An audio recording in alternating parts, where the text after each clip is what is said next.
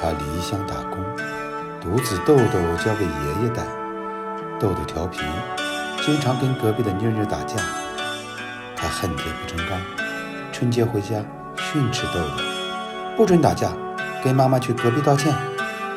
豆豆委屈的哭，谁叫他骂我是骗子？母子到了邻居家，一见到妞妞，豆豆攥紧妈妈的手，骄傲地对妞妞说：“哼，你看，我没骗你吧？我也有妈妈。”